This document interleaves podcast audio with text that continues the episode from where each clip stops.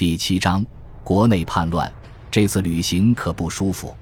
伦巴第的诸城市逐渐变得强大而富有，独立自主的精神也愈发高涨。他们对皇位主张者的愤恨情绪也与日俱增，因此，他们对这位最新的皇位主张者的态度介于冷漠到彻头彻尾的敌意之间。当看到洛泰尔随从的规模时，他们更是新添了一丝奚落之情。洛泰尔不得不谨慎行事，他选择经过敌意不那么明显的城镇，寄希望于教皇英诺森能争取到足够的地方支持，至少能让他体面地进入罗马城。洛泰尔发现教皇正在皮亚琴察附近等候他，英诺森的呼吁起到了一定作用。这次洛泰尔的军队最后有望达到两千人左右，这个数字仍然令人失望，但至少不再那么丢脸了。现在洛泰尔缺少的主要是海上力量的支持。比萨和热那亚是西北方的两大海洋共和国，教皇非常依赖他们的帮助，而他们此时紧盯着科西嘉岛和撒丁岛，为了这两座岛而互相对抗。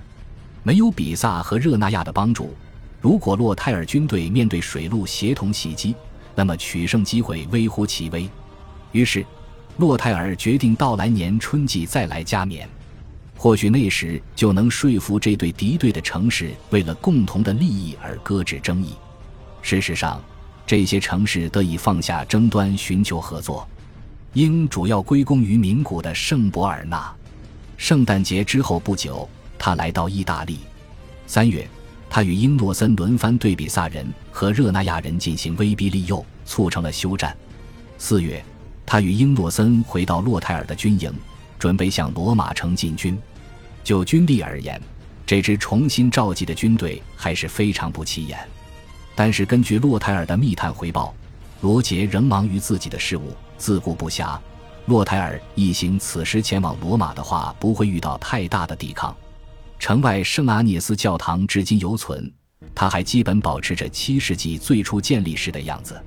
一三三年四月三十日，就是在这座教堂的面前。准皇帝洛泰尔集结队伍，准备进行决战。罗马城的骚乱已经持续了好几天，比萨和热那亚的舰队已经沿台伯河而上，兵临罗马城。加上城中的谣言，夸大了即将到来的德意志军队的规模。包括市政长官在内的许多罗马民众都迅速转变了效忠对象。城市的大部分地区纷纷敞开大门迎接洛泰尔和英诺森。弗兰吉帕尼家族和科尔西家族的要人极其仆从，他们一直反对对立教皇阿纳克莱图斯，从未动摇，在罗马城门处等候，热情地欢迎洛泰尔和英诺森进城，让他们以胜利者的姿态分别居住在两座宫殿中。洛泰尔夫妇入住阿文丁山奥托三世的老皇宫，教皇英诺森入住拉特兰宫。但台伯河的右岸仍然牢牢控制在阿纳克莱图斯手中。圣天使堡和传统上加冕礼的举办地圣彼得教堂都在这里。阿纳克莱图斯还没打算屈服。洛泰尔知道自己力量有限，因此提出谈判。但是这位对立教皇的答复始终如一：将这个有争议的选举问题提交给国际的教会法庭讨论。如果这个合法合规的教会法庭反对他，他就会接受这一决定，在那之前，他会继续留在他所归属的罗马城。如果由洛泰尔自己拍板，他可能会接受上述提议。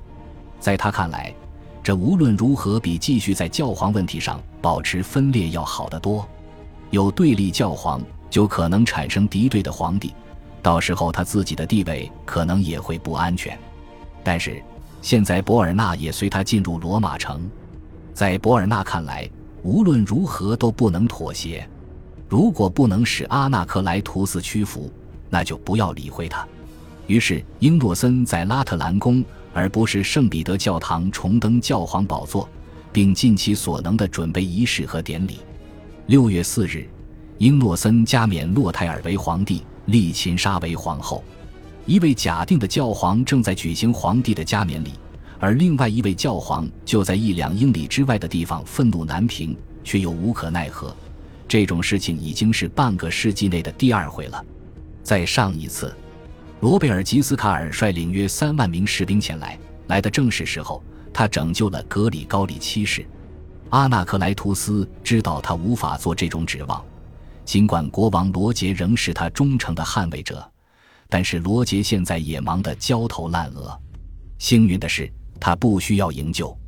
这位对立教皇或许无能，但他现在不至于有性命之虞。如果洛泰尔不能控制连接两岸与台伯岛的那两座桥梁，他就无法进攻台伯河右岸的月台伯河区。古老的马瑟卢斯剧场有效地控制着前往桥梁的道路，而这座剧场现在是皮耶莱奥尼家族的重要堡垒。在这种情况下，洛泰尔既没有能力，也没有意愿发动攻击。既然他的目标已经实现，他只想尽快赶回德意志。加冕之后的数天，他就带着军队启程了。比萨和热那亚的舰队也踏上归途，沿河而下，驶向大海。对教皇英诺森而言，洛泰尔的离开完全是一场灾难。他剩下的支持者立马开始离他而去，只有弗兰吉帕尼家族还忠于他，但是他们尚且无法独立控制罗马城。七月，阿纳克莱图斯的间谍开始在罗马城的各个角落活动。皮耶莱奥尼家族金库取之不尽的黄金发挥了作用。八月，可怜的英诺森被迫再次流亡，就像他三年前所做的那样，他悄悄地离开他的教区，然后慢慢地走向比萨，意图寻求庇护。英诺森并不是唯一一个感到被背叛的人，南意大利的叛军也是如此。他们盼望许久的皇帝刚来就走了，连最小的忙都没有帮上。皇帝离开的消息必定让仅存的一丝胜利希望也丧失了。一一一百三十三年初，叛乱在孔维尔萨诺的坦克雷德领导下不断蔓延，波及普利亚的各个角落，甚至连奥特维尔家族的第一个首府梅尔菲以及最伟大的四位奥特维尔，包括罗贝尔吉斯卡尔的沉睡之地维诺萨。都公开宣布反对国王，然后其他城镇纷纷加入叛乱的行列，但他们很快就会后悔。刚到春季，国王罗杰就率领一支完全不同的新军队从西西里岛渡海，赶到意大利本土。过去，他急于赢得南意大利封臣的支持，因此觉得一支完全或主要由穆斯林组成的部队对他的威望有害无益，所以他有意慎用萨拉逊人。只是将他们用来强化正规部队而已。现在他已不再有这种顾虑了。他很绝望，而事实证明，萨拉逊人是他臣民中最忠诚的支持者，既不会受到诺曼贵族叛乱的影响，也不会受到教皇绝罚令的影响。现在，他带着踏上意大利土地的这支军队，基本上是一支撒拉逊人的军队，这是唯一可以迫使他的基督徒封臣屈服的方式。罗杰军队组成成分的变化，似乎反映了他性格上的相应变化。两位编年史家详细记录了接下来的这场战争：其一是厌恶罗杰的贝内文托文书法尔科，其二是吹捧罗杰的泰莱瑟的亚历山大。无论我们阅读其中哪一位的作品，我们都会感受到罗杰性格的新特征：冷酷无情，心存报复。他一直是一位精通外交手段和治国手腕的大师。而且终其一生都是如此，但是过去两年发生的事情教会他一些道理，那就是在一些情况下，上述手段会失灵。尽管诺切拉之战打得很糟糕，但是这场战斗也让罗杰相信自己有能力对付叛军，在必要的时候，他不再害怕流血了。于是，在一一一百三十三年的春天和夏天，西西里王国的萨拉逊军队进攻普利亚。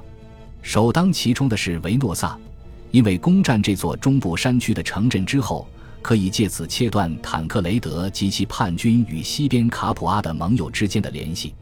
罗杰向东方和西方横扫，直抵海岸，在身后留下满目疮痍。所有抵抗者均未被饶恕，许多人被活活烧死。至少法尔科是这样记载的。法尔科祈祷上帝见证这针对基督徒的闻所未闻的残忍行为。克拉托、巴列塔、米内尔维诺、马泰拉等叛军的据点相继落入罗杰之手。最后，罗杰率领萨拉逊军队兵临蒙特佩罗索城下。蒙特佩罗索是坦克雷德的藏身之地，他在这里防守，以等待这场无法避免的围城战。据泰莱瑟的亚历山大记载，坦克雷德身边只有四十名雷努尔夫派来的由普伦科的罗杰，是一位勇敢的军人，但极度敌视国王罗杰指挥的骑士。蒙特佩罗索的城墙难以抵挡西西里军队的攻城器械。两个多星期后，号角齐鸣，杀声震天，萨拉逊军队杀进城中。一些守军乔装改扮，穿上最粗陋的衣服。以免被骑士抓住，成功逃脱。但是他们的领袖就没有这么幸运了。当法尔科写下这段文字之时，他的笔似乎在颤抖。感谢您的收听，喜欢别忘了订阅加关注，主页有更多精彩内容。